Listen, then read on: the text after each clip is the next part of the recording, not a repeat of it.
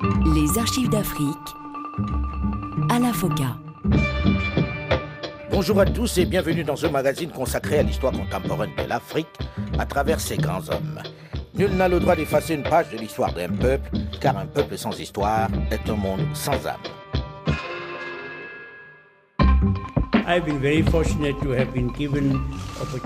J'ai eu la chance d'avoir l'opportunité de contribuer à mon humble niveau au développement de notre merveilleuse et parfois exaspérante jeune démocratie, et d'avoir voyagé à travers le monde pour d'abord représenter nos craintes collectives face à l'apartheid, et plus tard nos promesses et nos espoirs.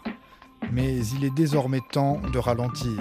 Il peut ralentir sans crainte sans reproche, sans en rougir, puisqu'il aura toute sa vie lutté.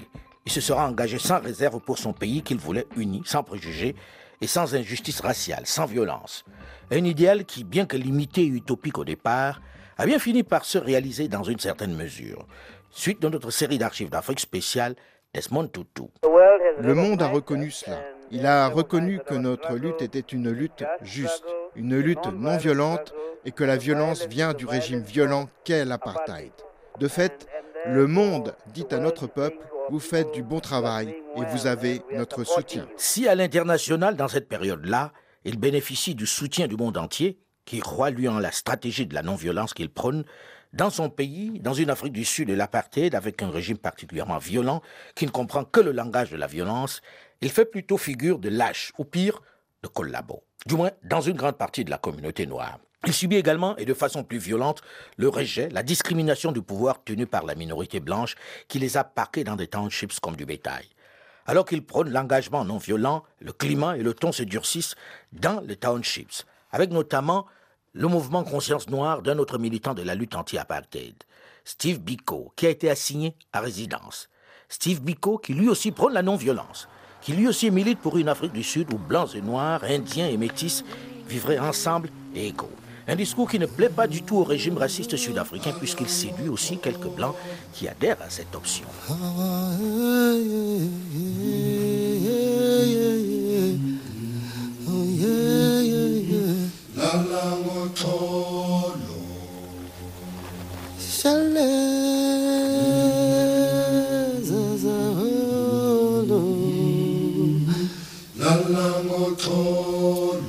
1976 le gouvernement sud-africain décide d'imposer dans les écoles noires l'apprentissage de l'afrikaans, la langue des afrikaners d'Afrique du Sud. Cette langue qui représente de façon criarde la suprématie du blanc et qui est perçue comme la négation des langues zoulou et autres n'est pas du tout acceptée par les élèves noirs.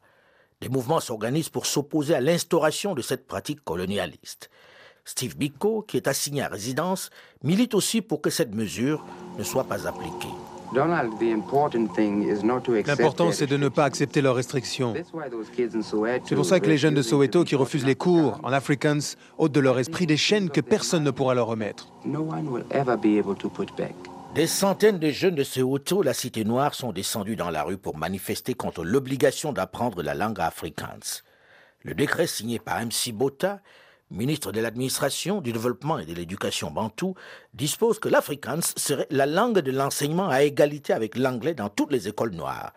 Le directeur régional de l'éducation bantou pour le Nord Transvaal, Erasmus, informe alors les directeurs des écoles que dès le 1er janvier 1975, l'afrikaans serait alors la langue d'enseignement pour les mathématiques, l'arithmétique et les études sociales de niveau 5, la septième année. L'anglais serait la langue d'enseignement pour les sciences en général et les sujets pratiques tels que les arts ménagers, la couture, la menuiserie, la ferronnerie, l'art, les sciences agricoles. Les langues autochtones ne seraient utilisées dès lors que pour l'enseignement religieux, la musique et la culture physique.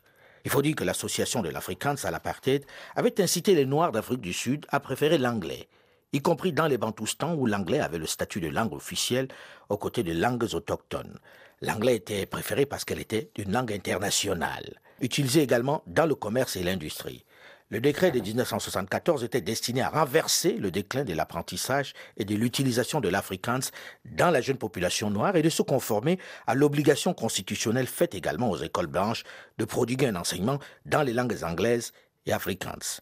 Dans les faits, les écoliers et étudiants blancs sont globalement enseignés dans leur langue maternelle, du fait de l'homogénéité linguistique des habitants des quartiers où ils habitent et des écoles qu'ils fréquentent. Pour justifier le décret, Poon Johnson, le vice-ministre de l'Éducation bantou, déclarait qu'un homme noir peut avoir à travailler dans une ferme ou dans une usine. Il peut avoir à travailler pour un employeur anglophone et de langue afrikaans et qu'il doit pouvoir comprendre ses instructions. Pourquoi devrions-nous commencer maintenant à se quereller à propos de la langue d'enseignement pour les personnes de race noire? Non, je ne les ai pas consultés et je ne vais pas les consulter. J'ai consulté la Constitution de la République d'Afrique du Sud. Point final.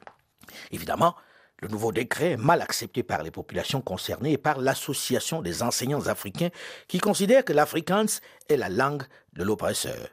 C'est pourquoi dès le 30 avril 1976, les enfants de l'école junior d'Orlando West, un quartier de Soweto, se mettent en grève, refusant d'aller à l'école. Leur mouvement s'étend alors durant le mois de mai à d'autres écoles de Soweto pour demander le même traitement que les écoliers blancs.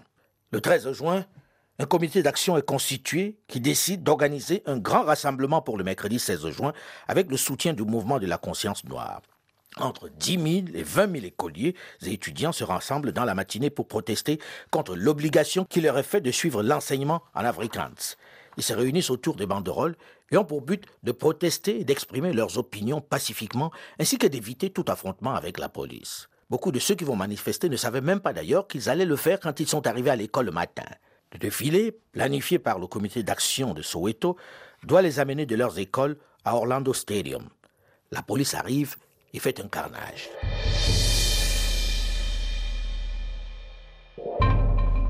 Tirant sans distinction sur les enfants sans armes, faisant de nombreux morts. Certains ne vont même pas hésiter à tirer sur d'autres gosses qui transportent difficilement la dépouille de leurs frères ou sœurs abattus.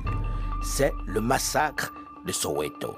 Pourtant, dans les premières heures qui vont suivre cette boucherie humaine, la presse sud-africaine va s'arranger, comme d'habitude, pour minimiser les faits, faisant même passer les policiers génocidaires pour de pauvres victimes. Et plus grave encore, certains journalistes occidentaux vont tomber dans ce gros piège. Voici un commentaire écouté à l'époque sur France Inter. Il faut dire qu'il est fait quelques instants après les émeutes, mais tout de même. Six personnes au moins ont été tuées et une quarantaine d'autres blessées dans un faubourg africain de Johannesburg, en Afrique du Sud. Parmi les victimes, des policiers qui essayaient de disperser les manifestants noirs qui s'étaient regroupés au cours d'une des écoles de ce faubourg et qui protestaient contre le système de l'enseignement. Et Franck, correspondant sur place de la radio suisse romande. Le responsable des opérations de police à Soweto, la situation dans la ville noire proche de Johannesburg, où vivent plus d'un million d'Africains, est extrêmement grave. Personne ne semble, après une journée de troubles, être capable de dresser un bilan précis des accrochages qui ont mis aux prises plus de 10 000 lycéens et d'importantes forces de police. Six personnes au moins, dont deux policiers, auraient été tuées. Sur le plan matériel, les maisons détruites, les voitures brûlées ne se comptent plus. Le centre de Soweto était en fin d'après-midi toujours en main des émeutiers. La police, en effet, s'est retirée des quartiers tenus par les étudiants après les échauffourées de ce matin et du début de l'après-midi.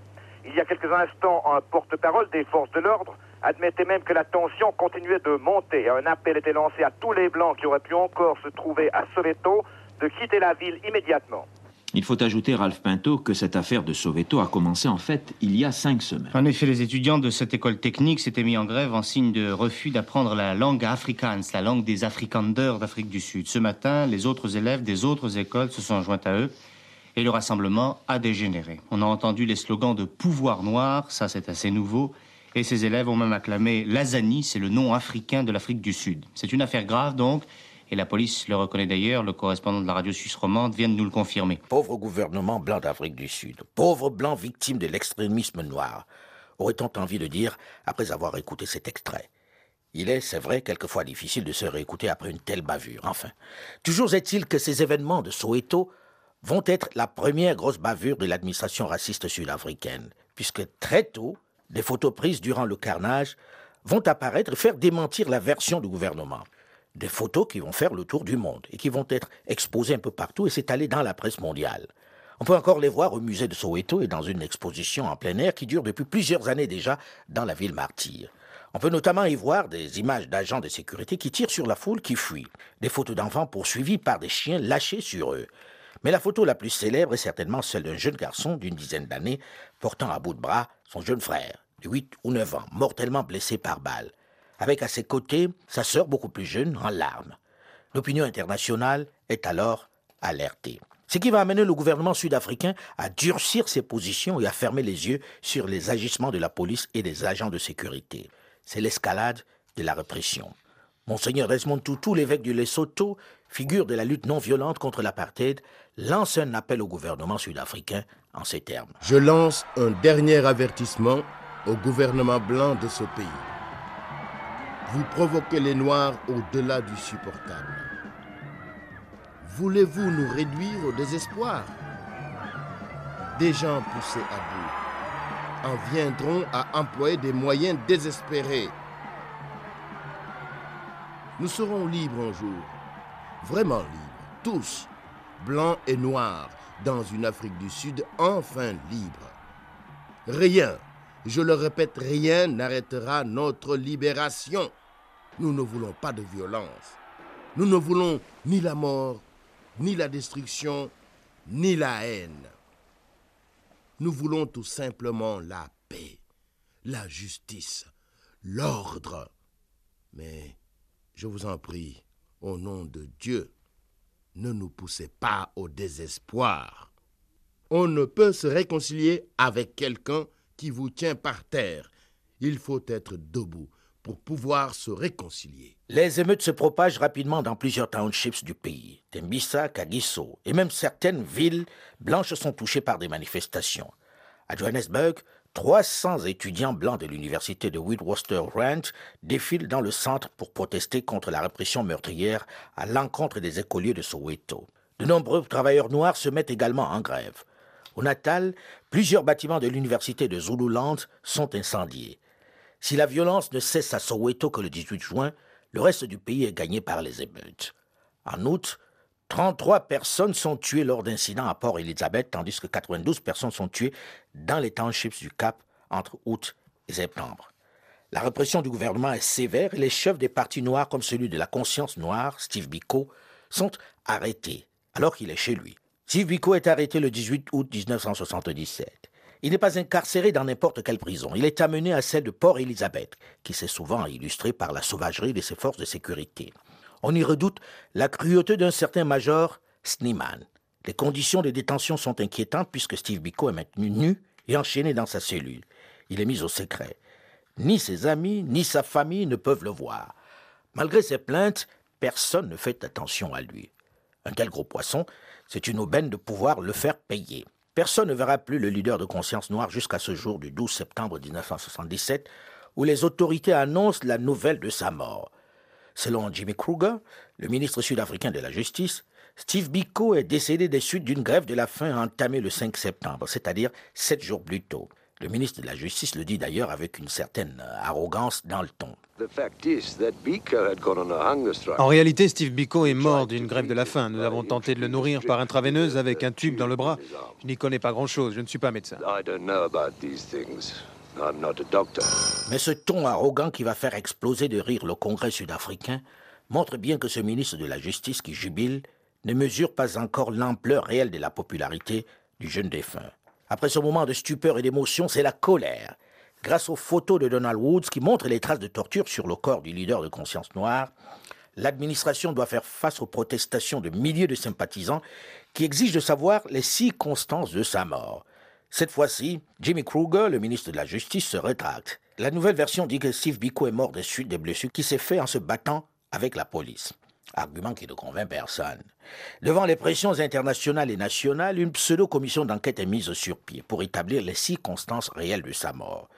Là encore, malgré l'évidence qui montre que Steve Biko a été tué par les coups de ses geôliers et la négligence d'un médecin qui a permis, malgré son état, qu'il soit transporté nu et enchaîné à l'arrière d'une Land Rover sur 1000 km, la justice prononce le non-lieu.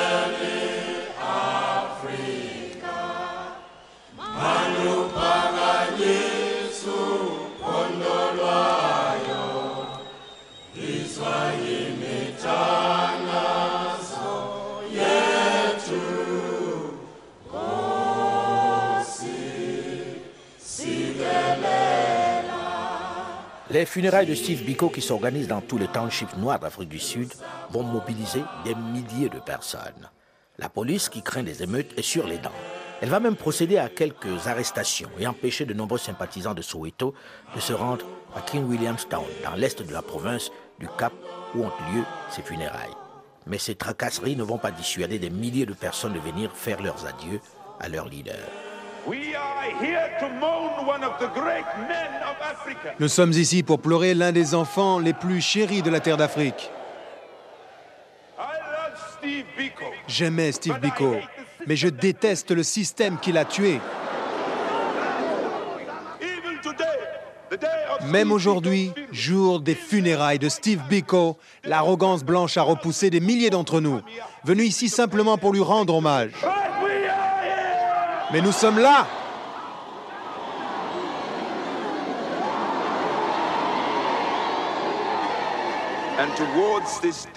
Dans l'attente de ce jour, où l'isolation qui crée l'hostilité deviendra le rapprochement qui génère l'amitié et l'amour, retrouvons-nous tous dans cette chanson d'Afrique que Steve Biko chérissait autant que nous.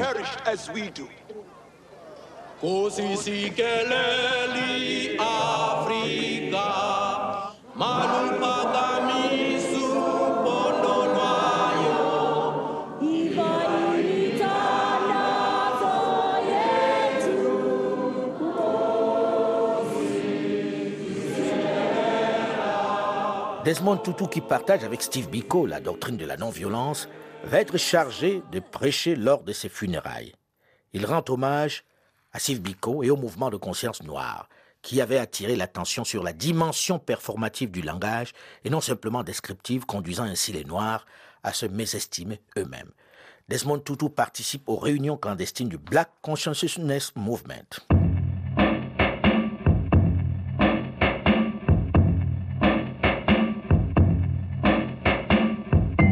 1978, Desmond Tutu devient le premier secrétaire général noir du Conseil écuménique d'Afrique du Sud. Dans ma cathédrale, il se passe chaque jour quelque chose qui reste une exception en Afrique du Sud. Un spectacle magnifique qui montre des enfants qui, dans leur vécu quotidien, vivent complètement séparés parce qu'ils appartiennent à des races différentes on voit ces enfants s'avancer ensemble vers l'autel pour recevoir la bénédiction. Un spectacle singulier, mais qui, hélas, ne se passe que dans le cadre de l'Église. Uh, I'm John Allen. I'm a journalist. Je m'appelle John Allen, je suis journaliste. J'ai appris à connaître Desmond Tutu quand je travaillais à Johannesburg um, dans les années 70. J'ai ensuite travaillé avec lui pendant les années 80 et 90. J'ai écrit sa biographie quelques années après avoir arrêté de travailler pour lui. Je suis aussi l'ancien rédacteur en chef du site internet allafrica.com. Si on regarde notre histoire coloniale, il y avait deux églises principales qui reflétaient l'establishment blanc. Il y avait l'Église réformée hollandaise, qui était historiquement l'église de l'establishment néerlandais, et plus tard celle de l'establishment pro-apartheid. Ensuite, il y avait l'église anglicane, car la région du Cap était une colonie um, britannique. Elle n'était pas reconnue au niveau étatique comme elle pouvait l'être en Grande-Bretagne. Mais elle était néanmoins l'église de l'establishment britannique et des colons britanniques. Ce n'était pas officiel, mais dans les faits, c'était ça. C'était donc symboliquement très important quand Desmond Tutu est devenu doyen du diocèse, puis évêque et archevêque. Pour les Noirs sud-africains, voir qu'un homme noir pouvait être à la tête d'une église qui était autrefois l'église de l'establishment colonialiste britannique, un homme noir pouvait très bien devenir président du pays. Cette position va être déterminante dans la suite de son combat contre l'apartheid, comme nous allons le voir dans la suite de cette série d'archives d'Afrique spéciale Desmond Tutu.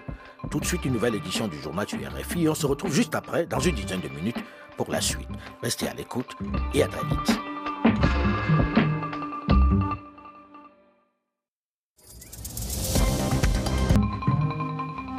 Les archives d'Afrique Alain Foka. Bonjour et bienvenue à tous ceux qui nous rejoignent seulement maintenant dans la seconde partie de ce magazine consacré à l'histoire contemporaine de l'Afrique à travers ses grands hommes.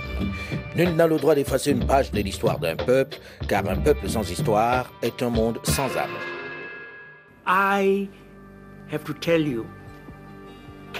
Je dois vous dire, je ne peux pas rester silencieux quand des gens sont punis pour quelque chose qui n'est pas de leur faute. D'abord le genre, quand des femmes sont exclues pour la seule et simple raison qu'elles sont femmes.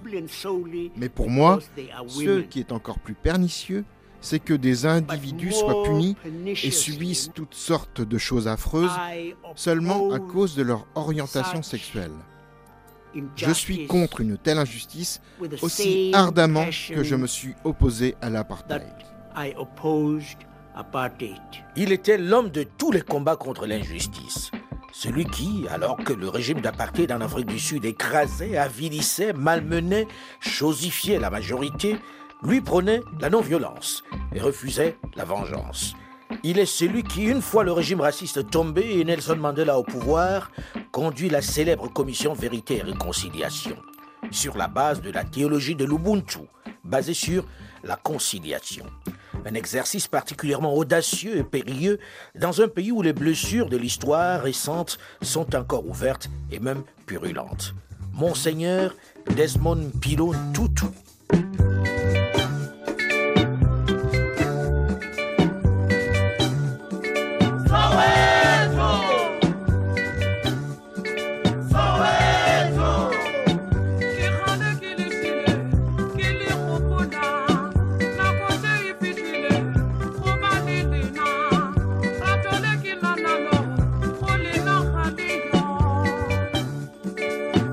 Malgré les violences, malgré les crimes, les tortures, les humiliations du régime de Pretoria, qui n'a pas hésité à massacrer des centaines d'élèves et étudiants qui manifestaient contre la langue afrikaans qu'on leur imposait, Desmond Tutu, qui a même été chargé de la prêche lors des funérailles de Steve Biko, ne change pas d'option.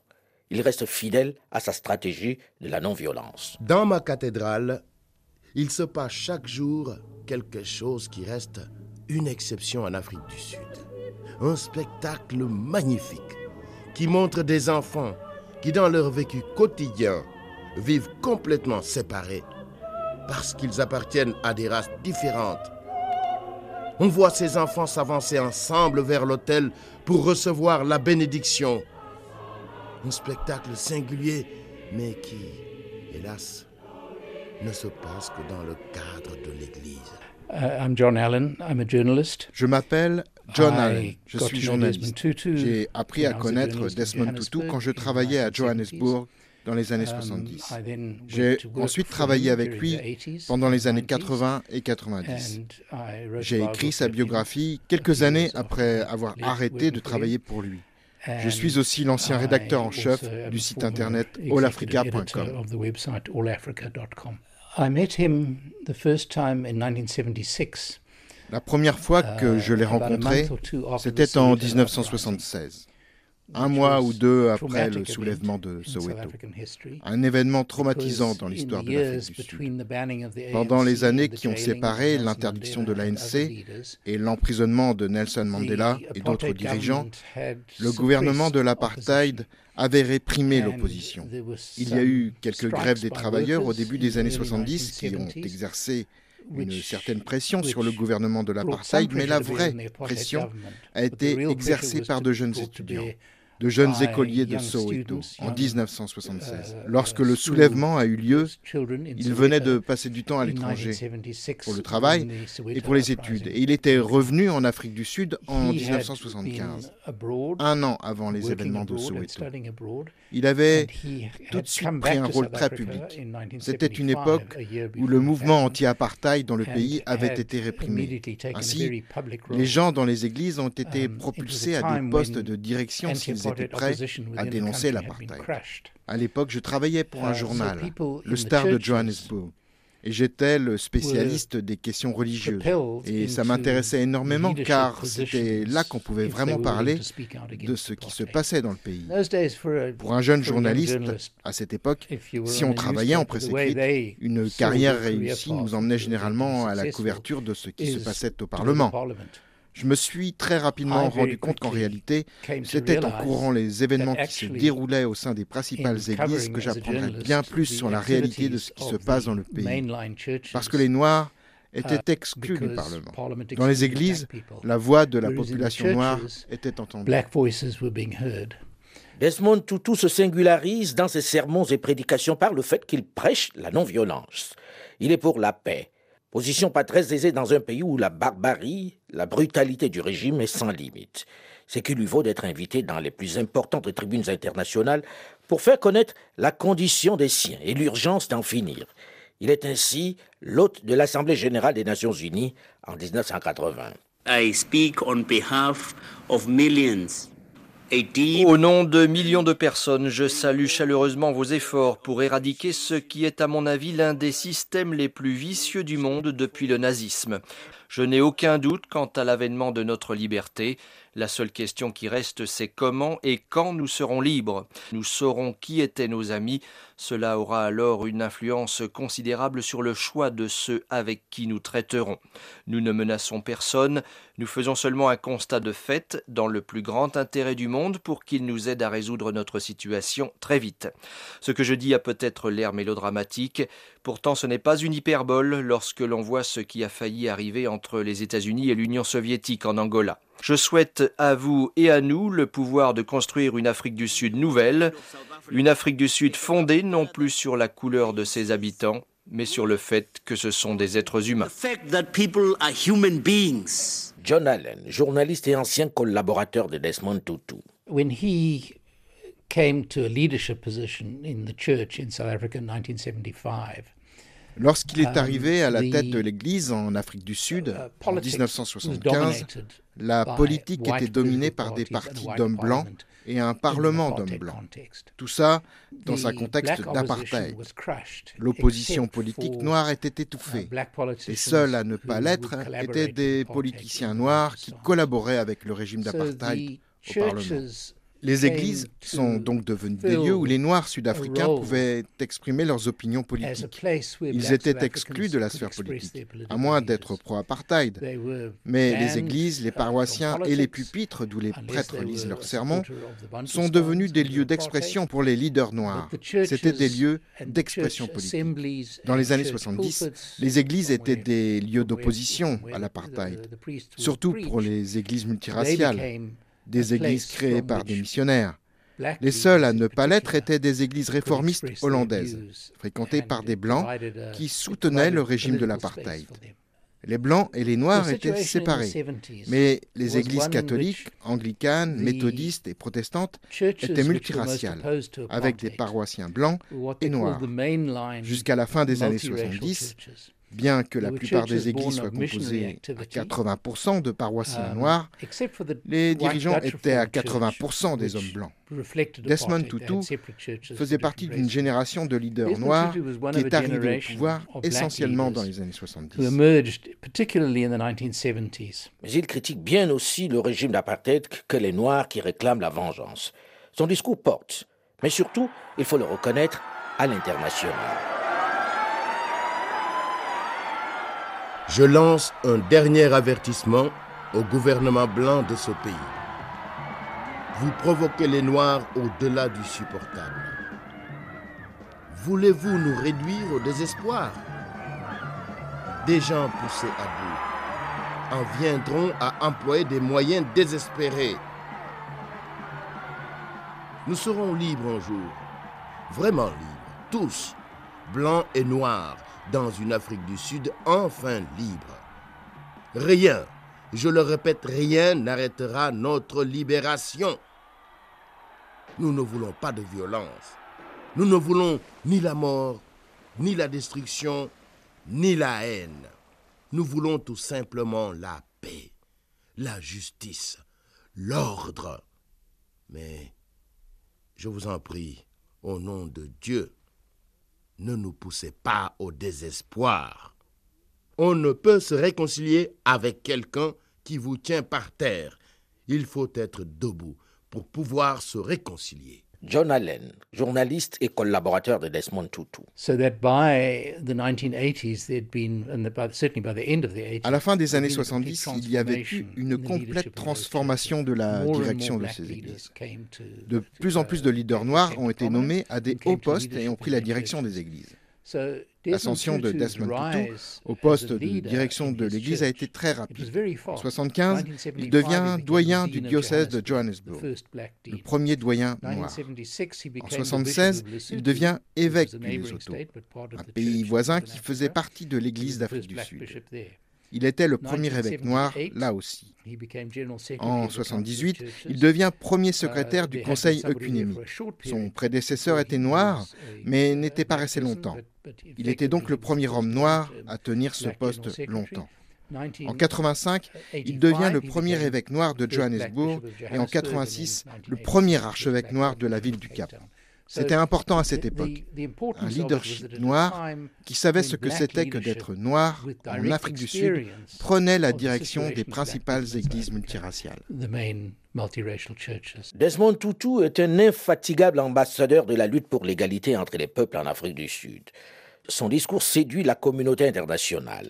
Si l'on évoque régulièrement l'emprisonnement de Nelson Mandela, que plus personne n'a vu depuis 1962, et le combat que sa femme Winnie mène pour qu'il ne soit pas oublié, on invite plus souvent Desmond Tutu dans les grands rassemblements, notamment ceux consacrés aux droits de l'homme.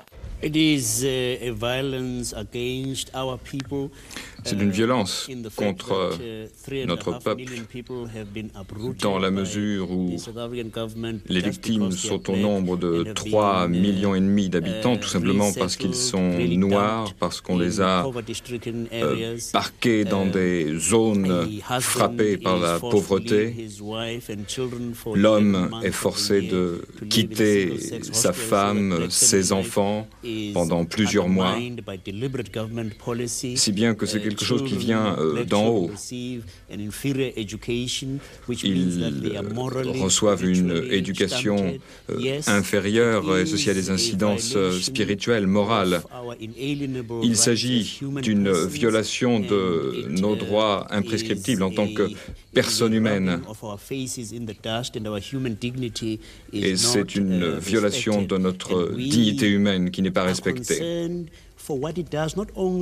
Cela nous préoccupe non seulement pour ce que cela a fait aux victimes, mais également pour euh, les responsables, dans la mesure où les oppresseurs sont déshumanisés et peut-être euh, plus que ceux qui sont opprimés. Et cela nous fait vouloir travailler pour une nouvelle société où les, les Blancs et les Noirs pourront vivre en tant qu'êtres humains et où on reconnaîtra euh, l'humanité. Même s'il est pour la non-violence, ses propos sont sans ambiguïté. Il les martèle fort au président François Mitterrand. And I said when I, I met with, uh,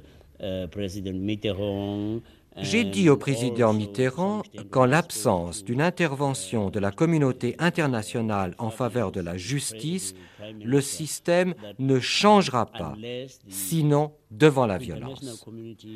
Mais nous essayons d'éviter la violence et nous appelons la communauté internationale pour l'amour de Dieu. Aidez-nous en transformant votre merveilleuse rhétorique en acte.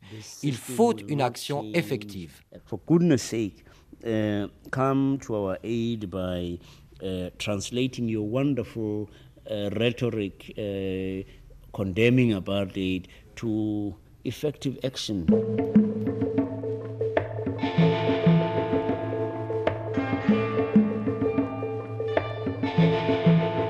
L'ascension de Desmond Tutu ne se limite pas au sein de l'Église. Il séduit à l'international avec son discours de paix presque utopique qui tranche avec celui de la grande majorité dans ce pays en proie au racisme. C'est ce qui va lui valoir d'être récompensé en octobre 1984 du prix Nobel de la paix. Nous remercions Dieu, nous le remercions pour vous, pour votre témoignage, et je prie, Desmond, je prie que le jour viendra où même mon propre peuple comprendra le message que vous portez.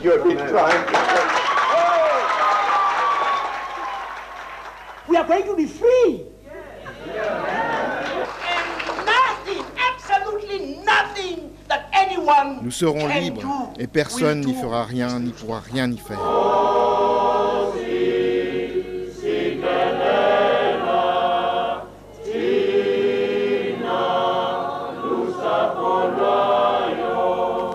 The world has passed its verdict.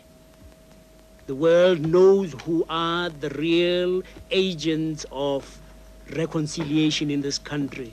The world knows who are the real ministers Le monde a rendu son jugement. Le monde reconnaît les vrais acteurs de la réconciliation dans ce pays. Le monde reconnaît les ministres de la justice et de la paix. Le monde sait qu'une paix partagée n'est pas possible s'il existe de l'injustice. C'est impossible.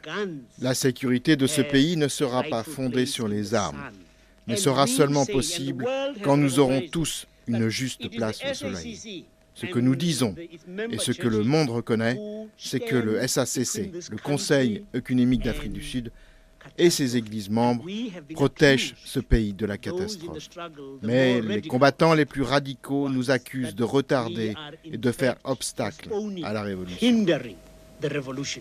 Auréolé de sa nouvelle stature internationale, le 7 septembre 1986, Desmond Tutu est nommé archevêque du Cap pour l'Église anglicane d'Afrique du Sud, devenant le premier noir à occuper cette fonction.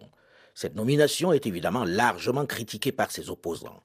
John Allen, journaliste et collaborateur pendant un long moment de Desmond Tutu. I got to know him as a journalist in Johannesburg, and then when he became Archbishop of Cape Town, uh, I joined him j'ai appris à le connaître alors que j'étais journaliste à Johannesburg. Puis lorsqu'il est devenu archevêque du Cap, je l'ai rejoint peu de temps après. J'étais à Johannesburg, je l'ai suivi. C'était une époque où il était vraiment sous une pression énorme. L'establishment blanc dans l'Église était encore assez fort, même s'ils étaient minoritaires. Les Blancs menaçaient de quitter l'Église car ils étaient en colère suite à cette nomination, notamment parce qu'ils soutenaient les sanctions contre l'apartheid et que c'était une menace directe pour l'establishment des businessmen blancs, qui alors étaient très nombreux parmi les membres de l'Église anglicane. Il était donc soumis à une immense pression interne, y compris de la part de certains évêques. Mais en dehors, il était devenu une personnalité um, importante parce que les dirigeants politiques noirs avaient été interdits dans les années 80. Sur le plan international, il était devenu la voix la plus importante reconnue par les forces anti-apartheid du pays. Du coup, il était régulièrement attaqué par le gouvernement. Des attaques au Parlement, mais aussi des attentats contre sa personne. Uh, Nous n'avons jamais pu déterminer jusqu'où um, à quel niveau du gouvernement ces attentats avaient pu être sanctionnés? C'était une période très difficile où il était toujours sous pression. Il faisait toujours face à des insultes, à des attaques du gouvernement. Il s'est fait retirer son passeport deux fois avant que je le rejoigne. Mais une fois qu'il était devenu archevêque du Cap, ils n'ont jamais essayé de lui retirer son passeport. Cette position d'archevêque du Cap, même si elle est difficile à porter, reste une extraordinaire plateforme pour Desmond Tutu, qui va ainsi intensifier sa lutte contre le régime d'apartheid. Il va jouer un rôle central dans les années de fortes tumultes qui commencent. Le régime d'Afrique du Sud est aux abois sous la pression internationale. Et on commence à parler sous cap de négociations pour la libération des prisonniers politiques dont fait partie Nelson Mandela. On en parle la semaine prochaine dans la suite de cette série d'archives d'Afrique spéciale Desmond Pilo Tutu. Mais en attendant, vous pouvez d'ores et déjà réécouter cette émission sur le site de RFI à la rubrique podcast ou sur le site archivedafrique.com ou tout simplement en l'écoutant sur votre téléphone portable en téléchargeant gratuitement l'application Archives d'Afrique sur iOS ou sur Google Play. Vous pouvez également réagir comme vous le faites toujours sur notre page Facebook, la première sur notre antenne, grâce à vous évidemment. Olivier Raoul, Delphine Michaud et Alain Foucault, nous vous donnons quant à nous rendez-vous la semaine prochaine, même heure, même fréquence, pour la suite de notre série d'archives d'Afrique spéciale Desmond Tutu. Dans un instant, une nouvelle édition du journal sur Radio France Internationale. À très vite.